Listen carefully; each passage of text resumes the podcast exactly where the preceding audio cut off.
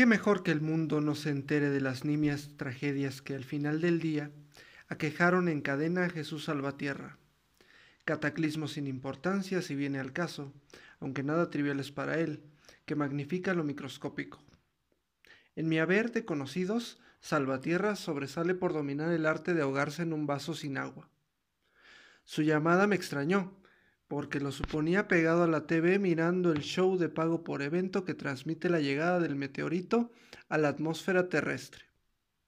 Hace más de un año, la gente se rió de las predicciones de nuestros ancestros.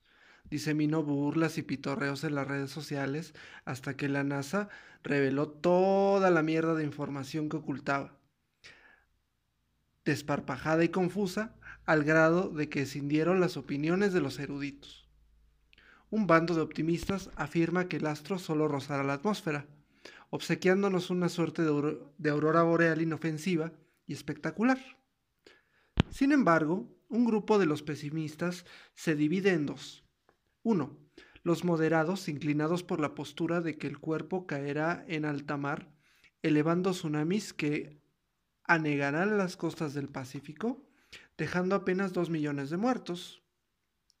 Y dos, el segmento radical, cuya creencia supone al bólido cayendo en, tierra a la altura de Utah, Estados Unidos, con secuelas inenarrables para la humanidad. ¡Caput! Ya les tocó a los dinosaurios del Jurásico, ahora a nosotros. Eso sí, qué bendición, que empiece con los mormones, le dije a Salvatierra, que no disfruto la ironía y se dejó ahogar por el pánico de los científicos paranoicos, no sin acumular compras copiosas también de pánico, para refugiarse con Melina en un rústico búnker bajo su departamento.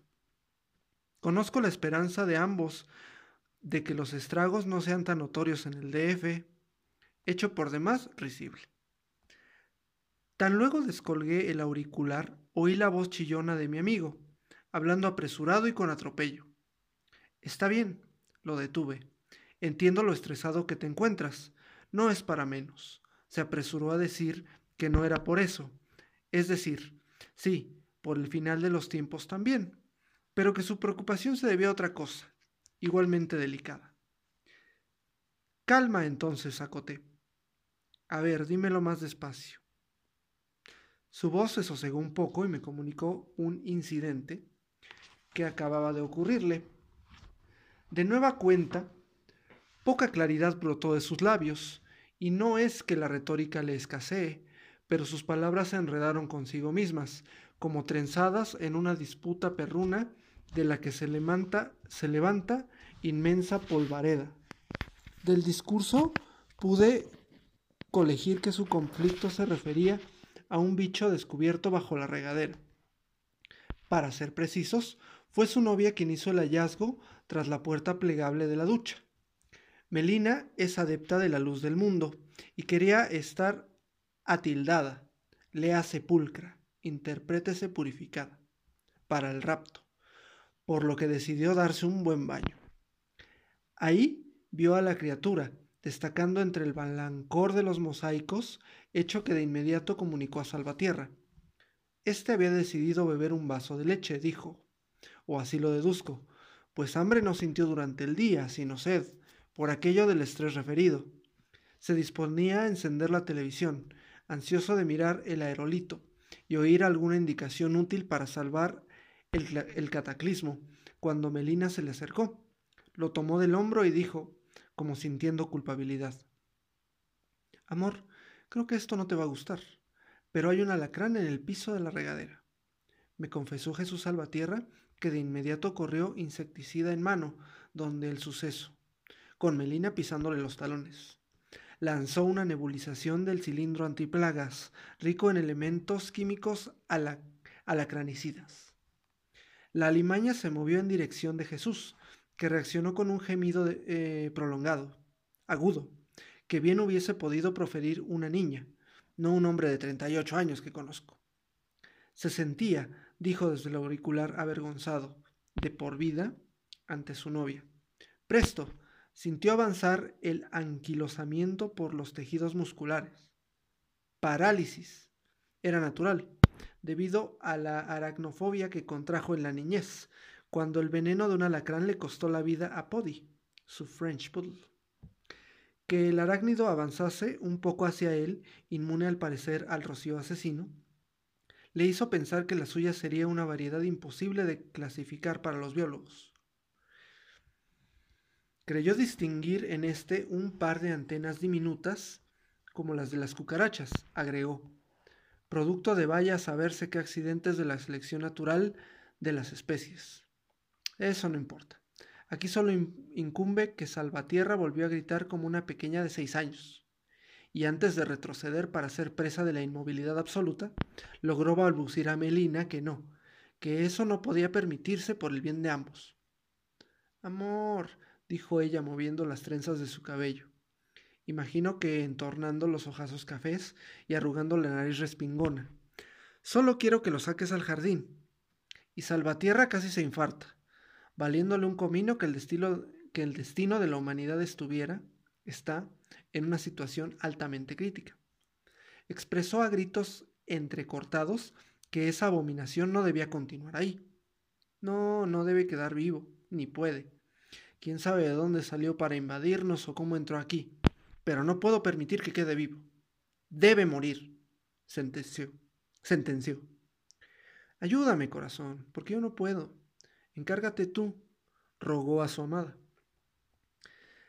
Al llegar a este punto de la narración telefónica de su cataclismo personal, se le fue la voz. Al parecer moqueó y se quedó callado un instante, de tal suerte que pude escuchar un ojo al televisor. Por alguna razón aparecieron las conejitas de Playboy, bailando en el Yankee Stadium. ¿Recepción del día del juicio? Tal vez. Pero las imágenes pasaron a una transmisión en la que los primeros ministros de Corea del Norte y Corea del Sur mantenían un acercamiento. Entendí que, de sobrevivir el mundo, las dos Coreas se unificarían. Y Salvatierra volvió a su narración desconsolada, diciéndome que una vez hecha su petición a Melina, ella interpeló en favor de la criatura abyecta. Jesús insistió en lo abominable del animal, en sus antenas menudas, explorando al frente de modo avieso. Logró salir del baño. Una vez en la sala, se entregó por completo esa comunicación con la inmovilidad, no sin antes cerrar la puerta. En la pantalla de la TV distinguí al vicepresidente de los Estados Unidos dirigiendo un mensaje al mundo, despidiéndose quizá más lo que hubiese sido inaudible para mí ante la voz angustiada de Salvatierra, en referencia a cómo, mientras él yacía paralizado, Melina le habló al bicho. Ven, chiquito, ven. Conozco a Melina desde hace años y puedo hacer constar ante notario su apego a la naturaleza y defensa ultranza los derechos de los animales, formando parte de al menos un par de asociaciones es de las que recogen en la calle a un perro desamparado y lo llevan a casa, por más arnoso que se encuentre. Mi amigo balbució que tras un intervalo de silencio en que no supo cómo procedería su hermosa chica, y pese a la parálisis, le fue posible mover los pies para dirigirse al sofá y desplomarse. Luego oyó el sonido del inodoro vaciándose. A los pocos segundos o minutos, Melina asomó por la puerta y dijo que ya todo estaba bien y no debía preocuparse más. Lo miró con ternura, antes de darse el regaderazo deseado. Esa fue la cuestión por la que Jesús me llamó hace minutos, mientras el chorro benefactor bañaba el cuerpo de su novia. Subrayó su preocupación por porque la presencia del arácnido, evolucionado o involucionado, hubiera sido algún tipo de heraldo y su muerte empeorase los acontecimientos venideros. Quiero hacer un paréntesis filosófico aquí. Es sabido que la tragedia se soporta mejor en tanto es colectiva y no personal. Verbigracia los, los cataclismos. Esta mañana me machuqué el pulgar con, con la puerta del coche y mi tragedia es solo mía. Esta noche, Salvatierra no distingue que Melina contravino sus principios altruistas, por el amor a Él, y su tragedia es solo suya. Ni Jesús me reconfortaría deseando la salud de mi pulgar doliente, ni yo a Él motivándolo, pues en ambos casos no nace desde el interior la conexión emocional de vida. De ahí que lo dijese a mi amigo. Por más sincero en su contenido y forma, no encontraría la recepción adecuada. Permítaseme un paréntesis dentro del paréntesis. Soy dionisiaco y Salvatierra apolíneo. Por lo tanto, a decir de Nietzsche, distamos de compartir el mismo sentido de lo trágico. Deja de atormentarte, querido Jesús, le conminé viendo el reloj. Es verdad que tenemos a la vuelta de la esquina acontecimientos decisivos para la humanidad, pero créeme, ninguno de nosotros es tan importante para lo que sea que ocurra. Haz como yo, derróchate un vinito en tu búnker mientras esperas a que Melina salga de la ducha. Te aseguro que bien lo vale. Justo terminaba mi sugerencia cuando se oyó desde la regadera la voz presurosa, francamente atribulada de Melina. Querido, acaba de irse el agua y estoy llena de jabón. Aún alcancé a oír un gemidito de Salvatierra. ¿Qué haré ahora? preguntó a punto de una crisis. Era momento de colgarle, porque a través del televisor empezó a perfilarse la cauda del astro, y recordé mis binoculares guardados en el buró. Nada iba a impedirme admirar el espectáculo en los bordes del cielo de Feño. Incluso invité a Jesús Salvatierra a imitarme, haciéndolo partícipe de un ritual. Pero ¿cómo dejar a Melina enjabonada en el baño? refunfuñó él. Además no creo que el agua regrese. Pensaba colgar a la de ella mismo, sabedor de que no era ese un gesto civilizado. Mi mente fue invadida por la imagen de Melina y Salvatierra, a los que quise imaginar como una pareja romántica, en el sentido trágico alemán. Por supuesto, para ser sumados a la lista de pares emblemáticos como Marco Antonio y Cleopatra, Romeo y Julieta, etc. Menudas ocurrencias las mías. Me estaba poniendo sensible al grado de que miré el reloj de la pulsera para registrar el suceso en mi mente. Nada despreciable por la hora cabalística que señalaban las manecillas las 22-22.